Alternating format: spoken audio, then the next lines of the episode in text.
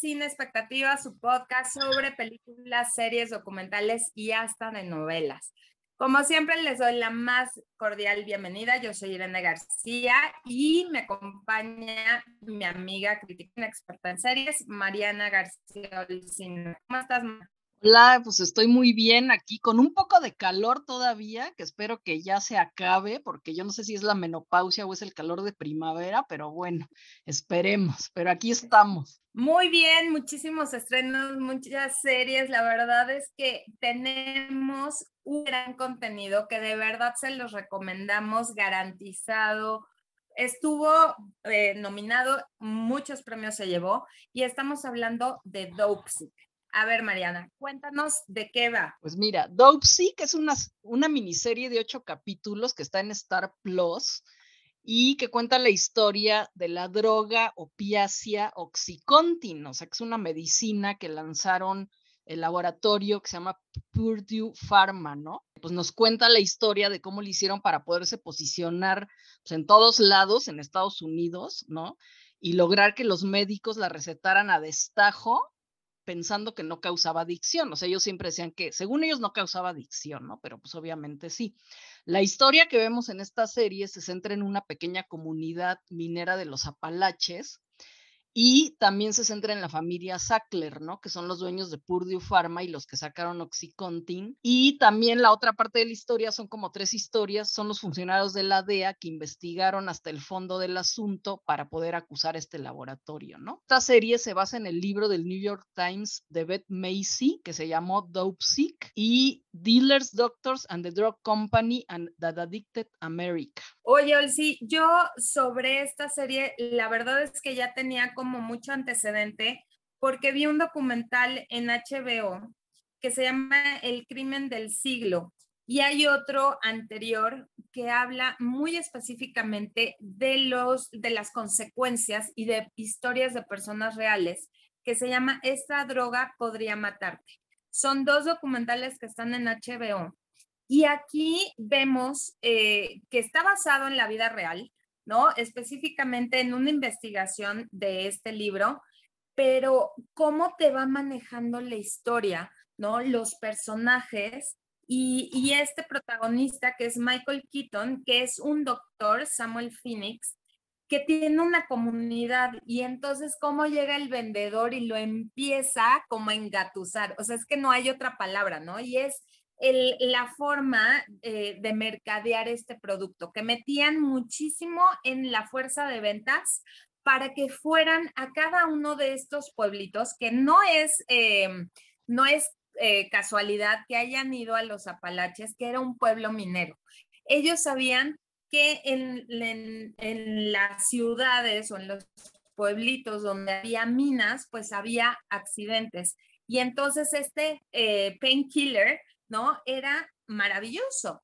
Pero claro, lo que no decían era la capacidad que tenía el medicamento de volverse adictivo, ¿no? Que las personas que lo consumían se volvían adictas. Entonces ahí es donde esa falta, ¿no? Que obviamente vamos descubriendo durante toda la trama que pues pagaban muchos sobornos, hacían, tenían muchos conectes con la FDA para que permitieran la comercialización sin dar toda la verdad. Como dices, pues realmente es opio, o sea, es pues de ahí sacan la heroína y las drogas, ¿no? Por ejemplo, también cuando ven que el medicamento no funciona a las 12 horas porque ya se empiezan a ser adictos y pues ya no les hace, ¿no?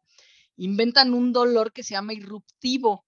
O sea, todo estaba, como dices tú, en la mercadotecnia, ¿no? O sea, se inventaban cosas, ¿no? Se inventaron el dolor irruptivo y entonces los médicos doblaron la dosis, ¿no?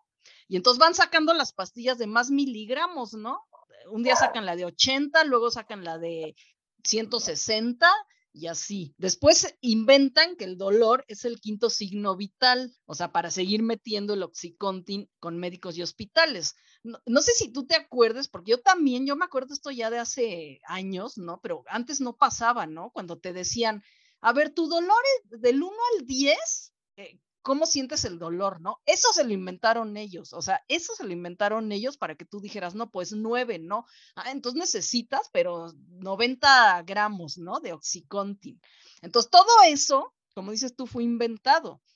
O sea, también cómo sacan de un paper así chiquitito de no sé qué universidad, ¿no? Para sacar de ahí casi toda la, la base justificatoria, no sé si está bien dicha esa palabra, ¿no? Pero del oxicón. Sí, el tener un, una, eh, eh, una justificación médica y clínica para aumentar la dosis. Y bueno, o sea, de verdad que son unos malditos, ¿no? Porque ves cómo empezó con 20 miligramos y terminaron en 160. O sea, que dices, tenían a la población enganchada, adicta, drogada, ¿no? Y la, eh, eh, lo que vi yo en el documental que te cuento de HBO, de esta droga podría matarte, es que se brincan a otras drogas. O sea, como ya no les alcanza esta droga legal, porque la compraban en la farmacia, entonces empieza el mercado negro donde van a decir, ay, es que estoy muy mal, ¿no? Y les daban una medicina, les daban la receta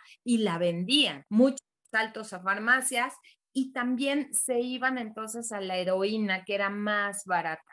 O sea, entonces estamos viendo y, y, es real, ¿no? O sea, familias que a una señora que tenía a su esposo dos hijos, la operan del apendicitis, empieza con el oxicontin y se vuelve adicta. Y entonces en esta adicción pierde a su familia, pierde a sus hijos, o sea, y llegan de verdad hasta, hasta la sobredosis, ¿no? Porque ya no les, les funciona una dosis pequeña y van aumentando. Entonces, de verdad que eh, es muy buen eh, contenido, de verdad está muy bien hecha la serie.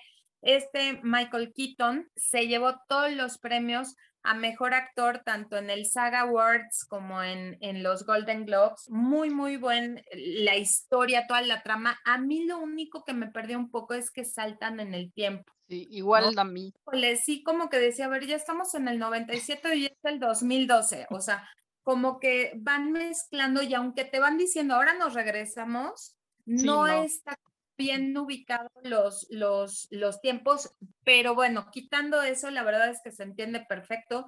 También está Rosario Dawson, que hace una gran eh, personificación de una persona que trabaja en la DEA, ¿no? Que está casando y no lo deja, ¿no? El sistema, la burocracia, el, el, poder del gobierno que también está súper metido.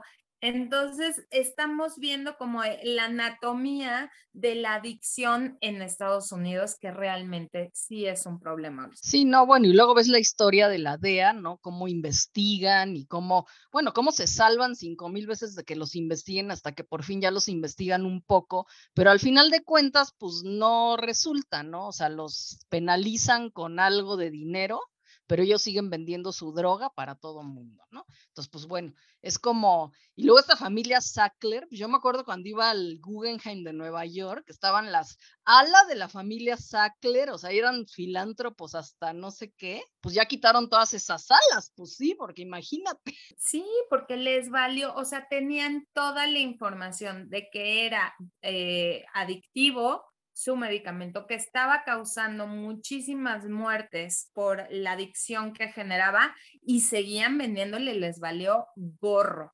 ¿No? Entonces, qué bueno, véanla, de verdad se los recomendamos, está en Star Plus y les recordamos que si quieren recomendarnos, ver más estrenos y recomendaciones, tenemos sinexpectativa.podcast en Instagram o a nuestras redes sociales.